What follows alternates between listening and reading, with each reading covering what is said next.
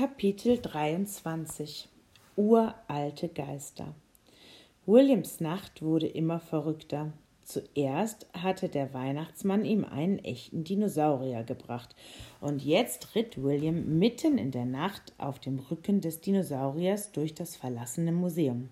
Welch Abenteuer!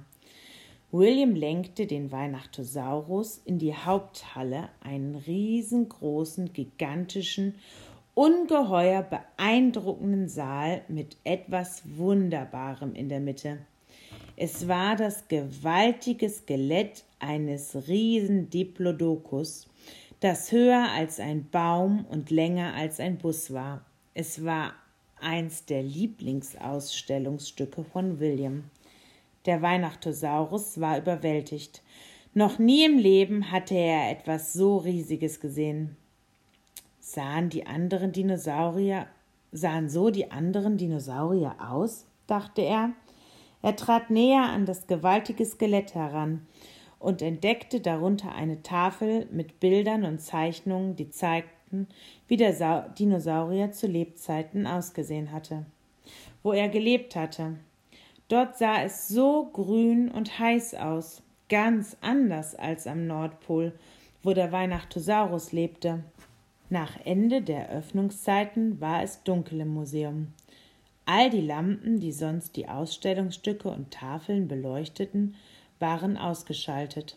Das einzige Licht kam von den Straßenlaternen draußen und drang durch die hohen, bunten Fensterscheiben im zackigen, farbenfrohen Streifen herein.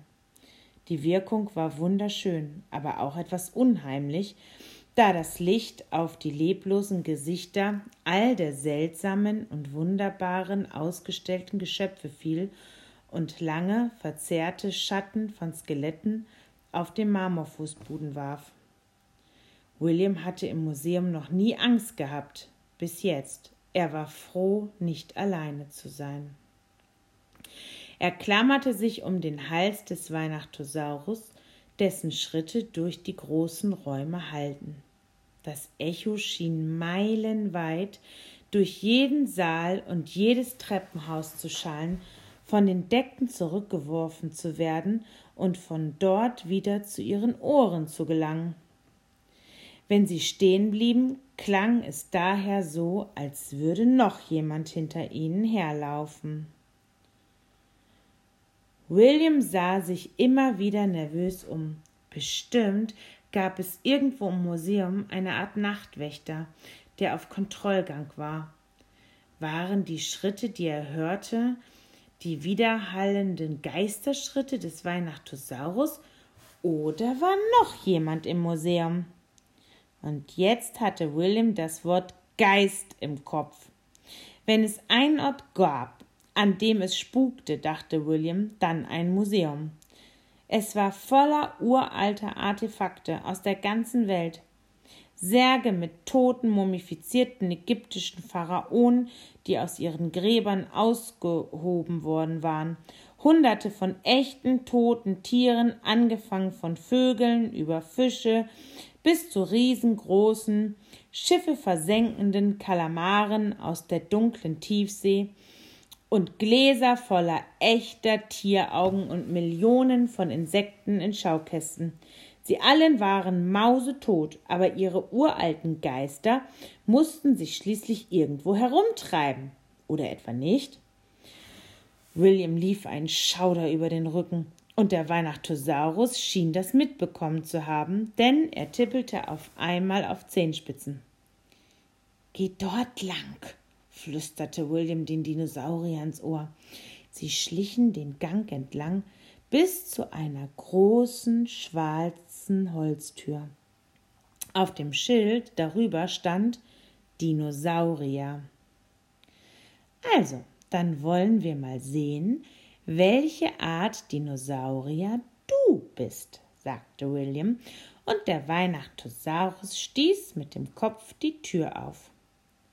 Nachdem sie den Raum betreten hatten, schloss William die Tür hinter ihnen.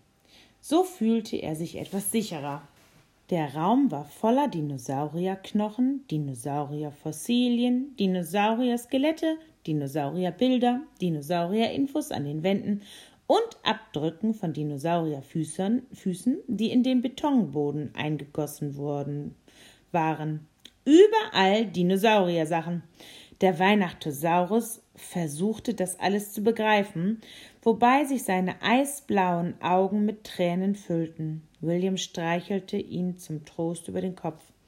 Diese ganzen Ausstellungsstücke waren zwar nicht die Art Dinosaurier, die der Weihnachtosaurus sich erhofft hatte, aber sie waren dennoch überwältigend. Der erste Dinosaurier, den sie sahen, war ein großer, rundlicher Roboter von einem Triceratops. Als sie näher herantraten, traten, schaltete er sich automatisch ein, stieß mit Computerstimme einen Brüller aus und hob und senkte den Kopf mehrmals. An seinem Kopf waren drei spitze Hörner. Nee, ein Triceratops bist du auf keinen Fall, sagte William, und sie gingen weiter zum nächsten Ausstellungsstück. Hm, ein T-Rex, sagte William nachdenklich, als sie sich dem großen Skelett eines gigantischen Tyrannosaurus Rex näherten. Er grinste mit rasierklingenden spitzen Zähnen auf sie herab. Sogar sein lebloses Skelett war ein beängstigender Anblick. Nee, ich glaube nicht, dass ihr verwandt seid, sagte William, zu furchterregend. Der Weihnachtosaurus war der gleichen Meinung. Diesen Dinosaurier würde er nicht gerne begegnen. Sie gingen weiter zu den anderen Exponaten und suchten nach einem, das wie der Weihnachtosaurus aussah. Es gab einen stacheligen Stegosaurus. Der, Weihnachts der Weihnachtosaurus schüttelte den Kopf. Nee, rief William einen fiesen Velociraptor. Der Weihnachtosaurus schnaubte und knurrte. Auf keinen Fall, stimmte William zu. Einen beeindruckten Brachiosaurus. Der Weihnachtosaurus stand auf den Spitzen seiner Krallen und seufzte. Nein, der wohl auch nicht, sagte William. Und so setzten sie die Suche fort, die aber allmählich hoffnungslos schien. Wieso kann ich hier keinen Dinosaurier wie dich finden? fragte sich William ratlos. Was alles um alles in der Welt könntest du sein? In diesem Moment entdeckte der Weihnachtosaurus etwas über seinem Kopf und sein Herz machte vor Freude einen Herzüberschlag. William blickte zur Decke und sah, dass der Weihnachtosaurus einem wunderschönen Flugsaurier anstarrte, der von der Decke hing und aussah, als würde er anmutig fliegen. Das ist ein Pterodactyl Tylus, sagte William. Das war ein Flugsaurier. Dem Weihnachtosaurus wurde ganz schwindelig. Er drehte sich im Kreis und hüpfte dabei so aufgeregt herum, dass William beinahe von seinem Rücken gerutscht wäre. Dort über dem Kopf des Weihnachtosaurus hing der Beweis, dass Dinosaurier fliegen konnten. Hey, beruhig dich mal, rief William. Die konnten fliegen, weil sie Flügel hatten. Der Weihnachtosaurus blickte nach oben und bemerkte die Flügel, die der Pterodactylus links und rechts von sich streckte. Nur Tiere mit Flügeln können fliegen, erklärte William. Aber der, Weihnacht, der Weihnachtosaurus wusste, dass das nicht stimmte. Er kannte acht Tiere, die keine Flügel hatten und die er schon oft hatte fliegen sehen, die Rentiere. Plötzlich unterbrach ein seltsames Geräusch die Stille im Museum.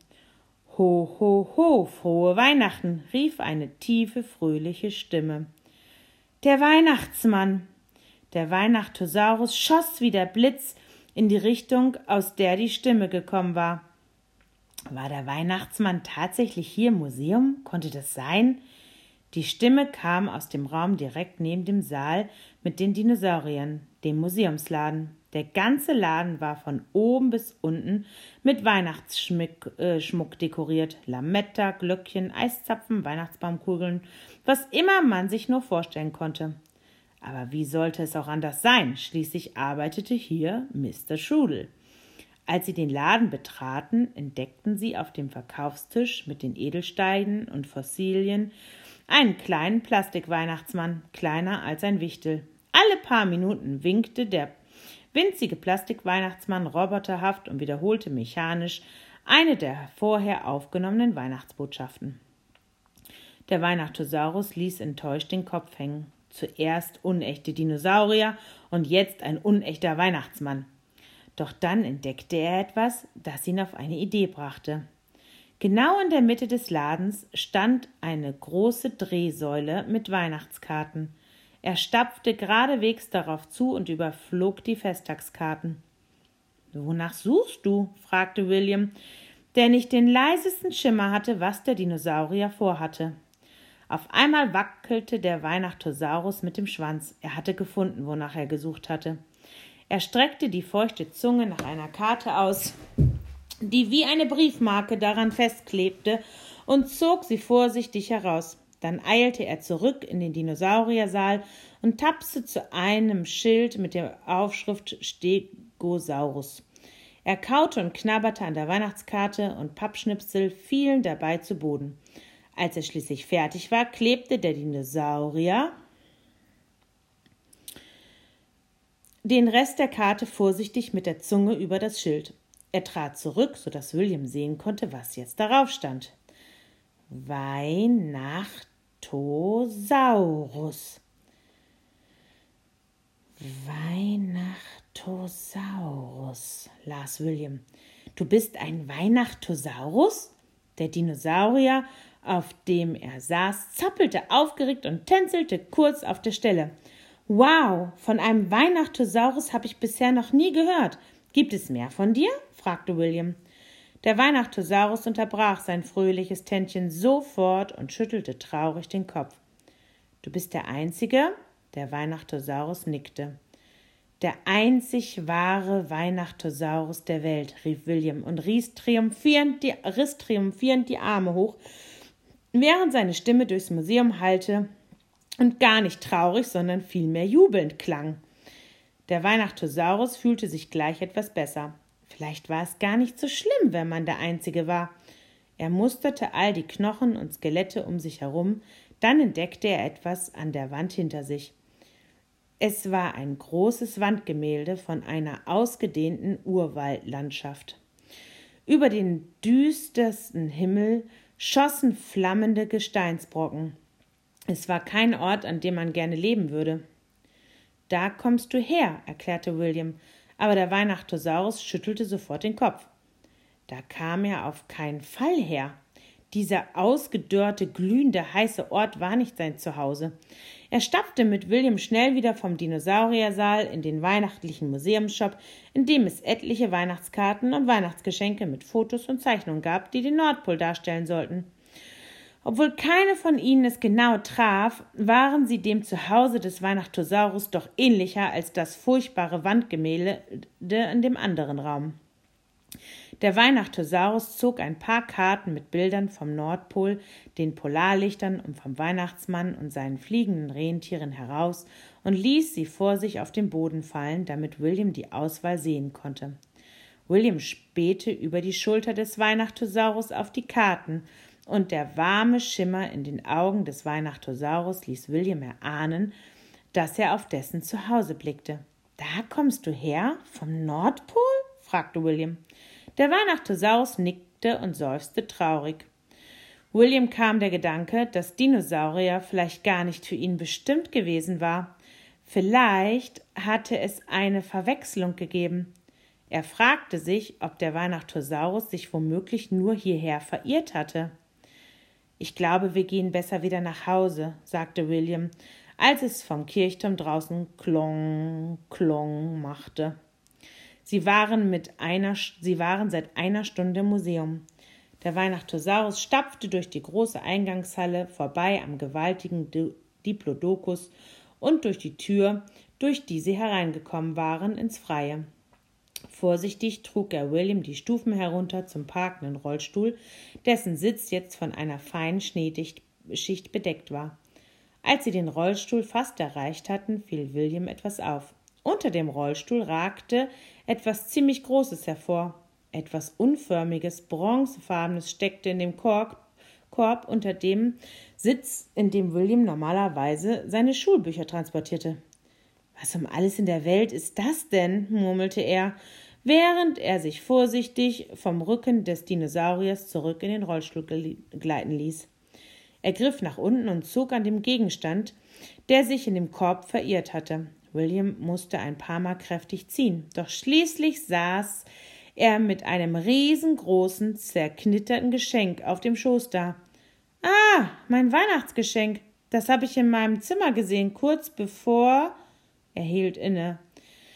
Ihm wurde auf einmal etwas klar. William packte das Geschenk auf seinem Schoß schnell aus und zwei golden glänzende Augen sahen ihn an. Er schnappte nach Luft. Es war der unglaublichste Spielzeugdinosaurier, den er jemals gesehen hatte. William fuhr über die makellose rote Ziernaht und spürte die weiche, mit Schneeflockenmuster verzierte Oberfläche des Plüschtiers. Er hielt den ausgestopften Dinosaurier vor sich hin und erkannte, dass er ein nahezu perfektes Abbild vom Weihnachtosaurus war. Es verschlug ihm völlig den Atem. Der Weihnachtosaurus hüpfte vor Aufregung auf und ab. Er stupste das Spielzeug zu William und William verstand. Der ausgestopfte Dinosaurier war für ihn. Der Weihnachtsmann hat mir gar keinen echten Dinosaurier geschenkt, oder? Dieses Plüschtier ist mein Geschenk. Das bedeutet, dass du. Er hielt inne, als der Weihnachtosaurus in den Himmel sah und beim Anblick eines weiteren Flugzeugs aufjaulte. Du musst dich hierher verirrt haben. Auf einmal passierte etwas sehr Merkwürdiges. William bekam an den Armen und im Nacken eine Gänsehaut. Es war sehr kalt, aber es war nicht die Kälte, die für die Gänsehaut sorgte. William hatte das Gefühl, beobachtet zu werden. Dann drang wie aus dem Nichts ein ekliger, beißender Schwall durch die Luft und bahnte sich den Weg in Williams Nase. Es war ein furchtbarer Geruch. Es roch wie Rauch. Pfeifenrauch. Der Jäger war in der Nähe.